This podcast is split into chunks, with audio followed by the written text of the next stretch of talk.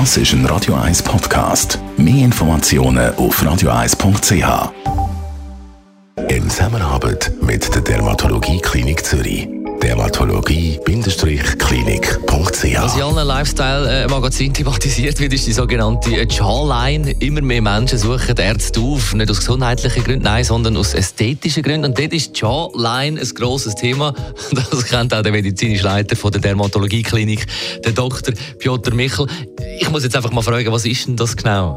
Jawline ist eine von den ja, größten Herausforderungen beim Thema Anti-Aging-Behandlungen. Es geht darum, dass die, die Linie Linie zwischen dem Knochen da unter dem Ohr, also dem Kieferansatz, und Kinn sollte einfach schön gerade sein und leider mit, dem, mit der Zeit, mit dem Aging-Prozess, die wird welliger, das heißt die Haut von oben, von den Wangen, die wird äh, schlapper und ja, hängt und das verursacht eben so unschöne Wellen und dadurch eben die Jaws. Also die Linie wieder gerade und straff zu bringen, hat extrem einen frühenden, verschönernden Effekt. Wie genau bringt man das an?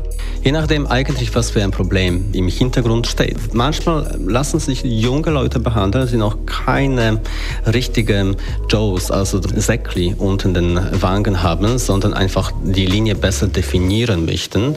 Das ist eher so Thema Beautification, also Verschönerung. Die Linie ist auch ziemlich attraktiv, ähm, als attraktiv betrachtet und da kann man sie sehr gut mit einer Art von viel Fille verstärken. Wenn aber die, die Haut an den Wangen eben schon etwas schlapper ist und, ähm, und hängt in dem Bereich, dann soll man etwas machen, nicht um die Linie zu verstärken, weil dann wird der Kieferbereich immer breiter, sondern etwas machen soll man, dass die, die Haut wieder straffer wirkt. Das kann man zum Beispiel auch mit Hyaluron optimieren oder zum Beispiel mit äh, Fadenlifting.